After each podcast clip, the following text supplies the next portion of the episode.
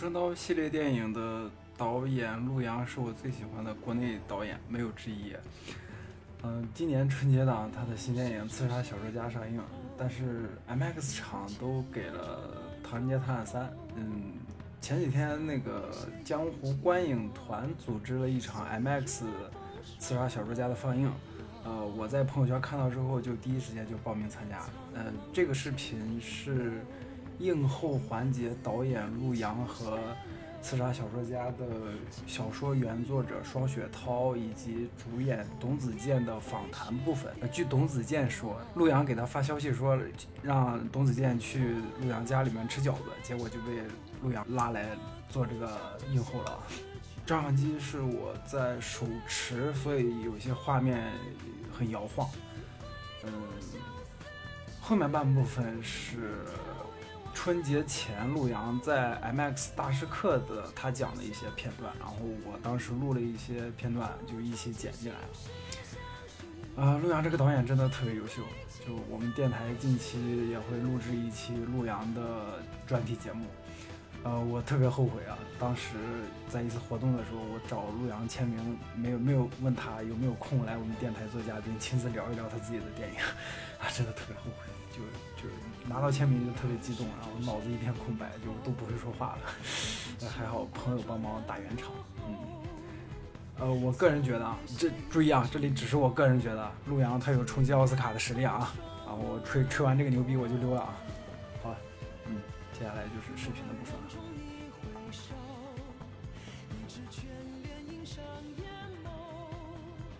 特别招人喜欢这个黑甲的话，他在现实中对应的是哪位啊？是杨幂的，也是杨幂老师饰演的图灵吗？我觉得其实，我觉得其实电影最有意思的是，因为它是留给每个人的那个它在每个人心里都是有什么。我觉得，你觉得它是什么？好的，好的。OK，那我们最后一轮快问快答啊，问一个问一些简单有趣的问题，还是先问到陆导，就是《绣春刀二》和《刺杀小说家》当中都有杨幂老师的倩影，那么为什么您就是特别中意杨幂老师，接连跟她合作呢？像这部电影当中，对吧？除了童老师之外，第一女主角就是她。其实，在这个电影里面，呃，很多那个角色的比重吧，其实很难。去区分谁更重要，谁谁不重要就好。说小小董很重要，然后佳音其实也非常重要，关键角色很重要。然后在女性的角色上，图灵当然是非常重要的，但是小橘子其实也很重要。其实我们没有去推划，跟说这个应该是大概怎么一个排序。但是其实能合作，呃，很大的程度上是基于一种缘分。这个缘分是一个是时机，一个是双方是不是都对这个内容有一个创作的一个冲动。啊，就是并不是说每次都能够和呃你心仪的那个合作者能够碰到一块儿。啊真的要看缘分，所以就是像这次跟佳音和小明都是第二的合作，呃，我我非常说，我非常开心吧，好的好的，谢谢陆导。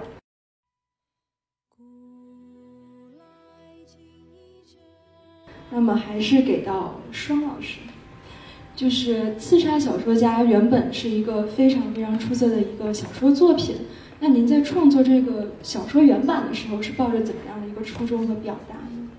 这个原篇小说，就是，呃，就想写个小。哈哈我猜到了你的这个回答。对，因为作为一个一个作家，他的工作就是写写东西嘛。然后那个这个小说就是在那段时间时间里的一个工作的一个一个成果吧。在在情绪上，其实是那那段时间这个作品发表的不顺利，然后就想写一个小说抒发。被压抑的东西，其实这个这个情绪是比较真实的。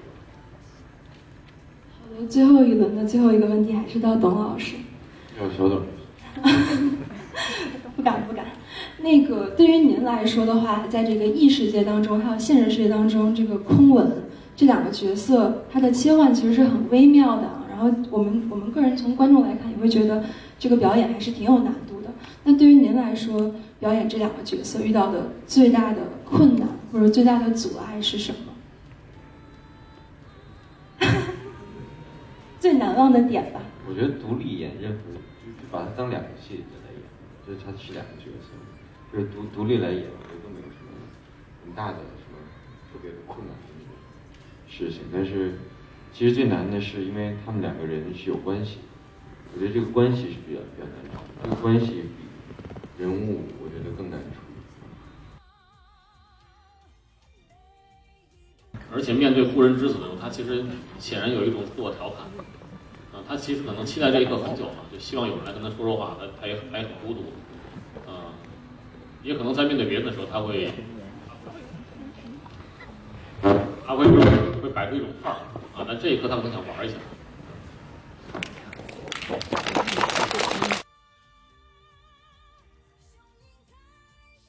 其实不管在现实中发生了什么，那个红衣人显然就是就是钱兵卫，或者起起码是钱兵卫的一种在异世界的一种延伸。所以当时我就想好，想要去让这个角色在电影里面更早的出现。呃，同时那个不知道为什么那个时候脑子里就已经冒出来了，就是关于加特林的这件事情，就觉得无论如何要让他拿着加特林去，就好像是一种发泄式的情绪，就是希望把这样一个。蔑视凡人、玩弄凡人的一个很强大的一个一个形象，能够摁在地上摩擦，就是他那么不讲理，那我们也要更不讲理，嗯，大概是这种想法。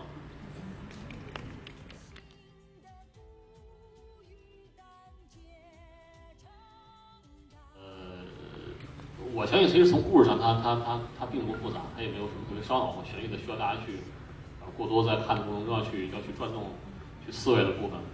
呃，但是可能每个人看完之后会有不同的感受，那个可能是有意思的部分。大家如果愿意交流的话，可能会去，呃，更多的去补充这个电影，呃，给我们的一些东西，情绪也好啊，还是还是还是信息也好，还是主题也好。然后，再一个就是在讲述的过程中，肯定因为它只有一个两个小时的这样的空间，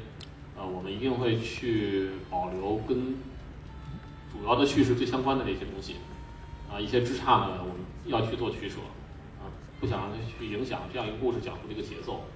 因为这个过程中就是雪涛说的知道这个幻觉，其实这个幻觉就是在于说，让观众如何去相信这样的一个故事，相信这样的一个人，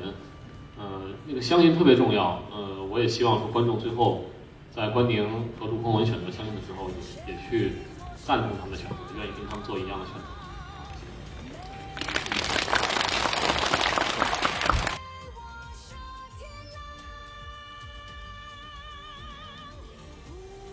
身体不要那么拼，这个这个，呃，系统是能拍完的。我说是不哥，我说这个这个主要因为我们之前没有拍过这么大特效量的那种电影，很多地方不熟悉，所以速度上不来。他说是啊，你们这个那么费劲，肯定是速度上不来。我说对，我说我说以前我们一天都能那个拍三十多景，现在一天只能拍二十多景。说啊好好啊什么？你一天能拍二十多景？他就很惊讶，因为他他们其实其实我们可能因为我们有一种。默契可能大家不一定能了解这个概念，一天拍二十多镜是个什么概念啊？就是，但实际上是一个非常非常快的一个速度。呃，是因为我们必须在这个时间内拍完，我们我们必须在四个月之内把电影拍完，同时还要保证它的质量，所以确实强度很大。在第一个月的时候，我们一度就是一度要，比如说早上八点钟开工，要拍到第二天早上三点，连续有一周左右是这样的。以至于韩少很担心来找我，担心那个同事们的那个身体会吃不消。这个片子的好多流程都都都比其他的电影要漫长。就这次我我跟韩少我们俩做分镜做了四个多月才做完，中间一度都绝望，说这片子分镜什么时候做能做完？就非常漫长。其实能看到在这个电影里面，呃，从一八年的一月份一直到一九年的三月份，那个摄影指导他一直跟跟我们在一块儿，就是一天都没有分开过，在一起工作。其实，呃。我是非常我非常感激的，因为确实要让他投入这么大量的时间在一部电影里面，在调色，像我们之前调色，修春刀一是十天吧，二差不多是半个多月，不到二十天。这次调色调了一个半月，呃，是非常呃是挺特别的一个经历。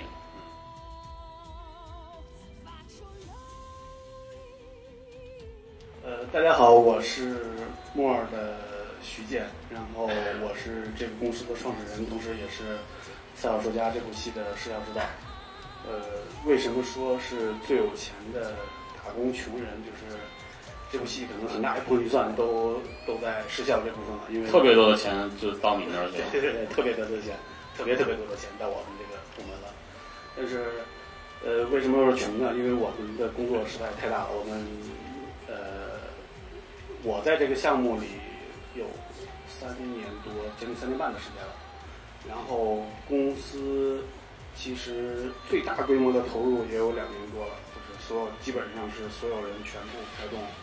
公司三百多人，就大部分都全部开动的，在这个项目里两年多。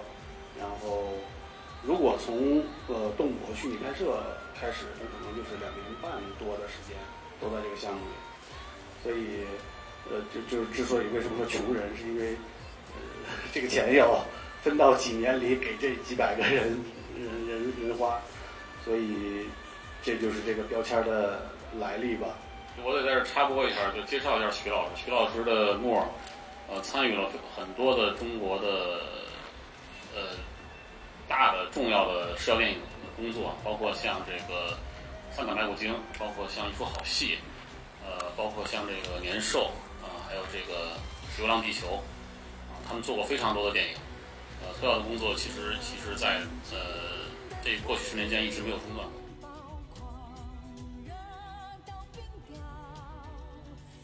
呃，是这样，就是我们在最后在山上有一周的外景，一周左右的外景，然后拍到倒数第二天的时候，戏里面一个很重要的演员叫杨毅，他杀青了，而且那天是他过生日，我们就一帮人很开心的帮他庆祝，包括佳音啊啊啊，山上就剩他们两个演员了吧？啊，还有几个其他的演员，重要的就是杨毅和江燕他们两个人，帮他庆祝。然后那天晚上大家都很开心，因为拍了四个多月，然后以至于我们产生了一种错觉，就把杨毅的杀青当成了这部电影的杀青，就喝得特别高兴，完全忘记了第二天还有一天拍摄的事儿。然后每个人都喝得头很疼。我跟我跟韩少，我们住在一栋房子里面，回去我们还那个就就我们俩还有军导演三个人坐在那个洗手间的马桶旁边，我们恳谈了很久，啊，就在一直说不出话，说说说，然后后来就睡觉。到早上四点半的时候，突然有种预感，觉得好像要不对，我就爬起来，就往窗户外面一看，就发现下雪了。因为因为其实大家知道重庆那个地方怎么会下雪呢？那个地方就是冬天也很暖和，就是四季常绿的一个地方。突然下雪了，满山飘雪，那个雪大的就是就是一片白茫茫。我当时就想完蛋了，就是因为我们还差一场戏没拍，然后突然间不接戏了，这怎么整这事儿？嗯，当时我们早上起来之后，就是主创还有同事们就跑到那个拍摄的现场，真是没法拍，完全完全没法拍，就是跟之前的景已经变化了。我这个这个会会有一个巨大的一个穿帮的问题，而且在现场问老徐，我说这我我说这能行吗？老徐说这这真做不了这个，你让我把这马上取塌了，这确实做不了。后来这个临时就让韩少和老徐去想办法怎么办。嗯，因为其实各种原因，我们必须在那一天把戏拍完。嗯，后来怎么弄来着？我就 Q 你，你就说嘛。因为其实其实前面我们已经完成了大部分外景拍摄了，但是就是还有一部分车厢里边呢，呃，当时也确实是没办法了，就那个那个情况，那个漫山遍野的都是大雪，下的那么厚，我在北京都没见过那么大雪，所以最后我们还是觉得就是就还是相当于临时改了一个棚，这个确实也是一个当当当就地取材，发现那个酒店里边有一个地方，它那个有有顶，然后可以临时改造成一个摄影棚。然后去去完成这个拍摄，然后觉得，而当时还还有这个蔡师傅也去拍了一些素材，就是作为作为这个背景的这个合成的用的素材。我觉得最后出来效果真的是完全完全看不出来的，就是我觉得起码在那么短时间内迅速的做出这种反应，会，呃，对，挺不容易的。就大家将回头去看电影的时候，会发现在第一场里面，就是山顶的一段戏里面，有一些镜头实际上是在摄影棚里拍的。你可以去到时候去找一找哪些是在，其实不是在外景拍的。啊，但是但是，那个那场戏一直拍到晚上差不多十点多吧，十点多，然后拍完出来还在下大雪，雪呢一直在下，我们的场记就拿了最后一天的那个通告单，嗯，请现场所有的主创在上面签字，包包括主创还有其他的好多同事在上面签字，他希望把这张单子留下来，呃，就那天拍拍完最后镜头的时候，就是。今天早上有一个朋友问我，说说你最后一个镜头拍完之后，你是特别感慨，说你想啥呢？我说我当时其实是在脑子里在过，说这场戏还是不是还差一些别的镜头没拍。快速的过了一遍之后，发现啊，好像都都都都都齐活了。就是我们之前跟韩少我们两个人分镜的时候，设计了两千一百多个镜头，应该都拍掉了，包括我们也加了一些，最后好像呃够了，没有别的要拍了，然后就跟大家说这个我们全部拍完了。呃下了那么大的雪，那个雪啊，即使第二天放晴，没个把礼拜，那雪是化不了的。就是剧组就要在山上就无端端的消耗很长的时间，这个对制片和预算上的压力是极大的。我们也很担心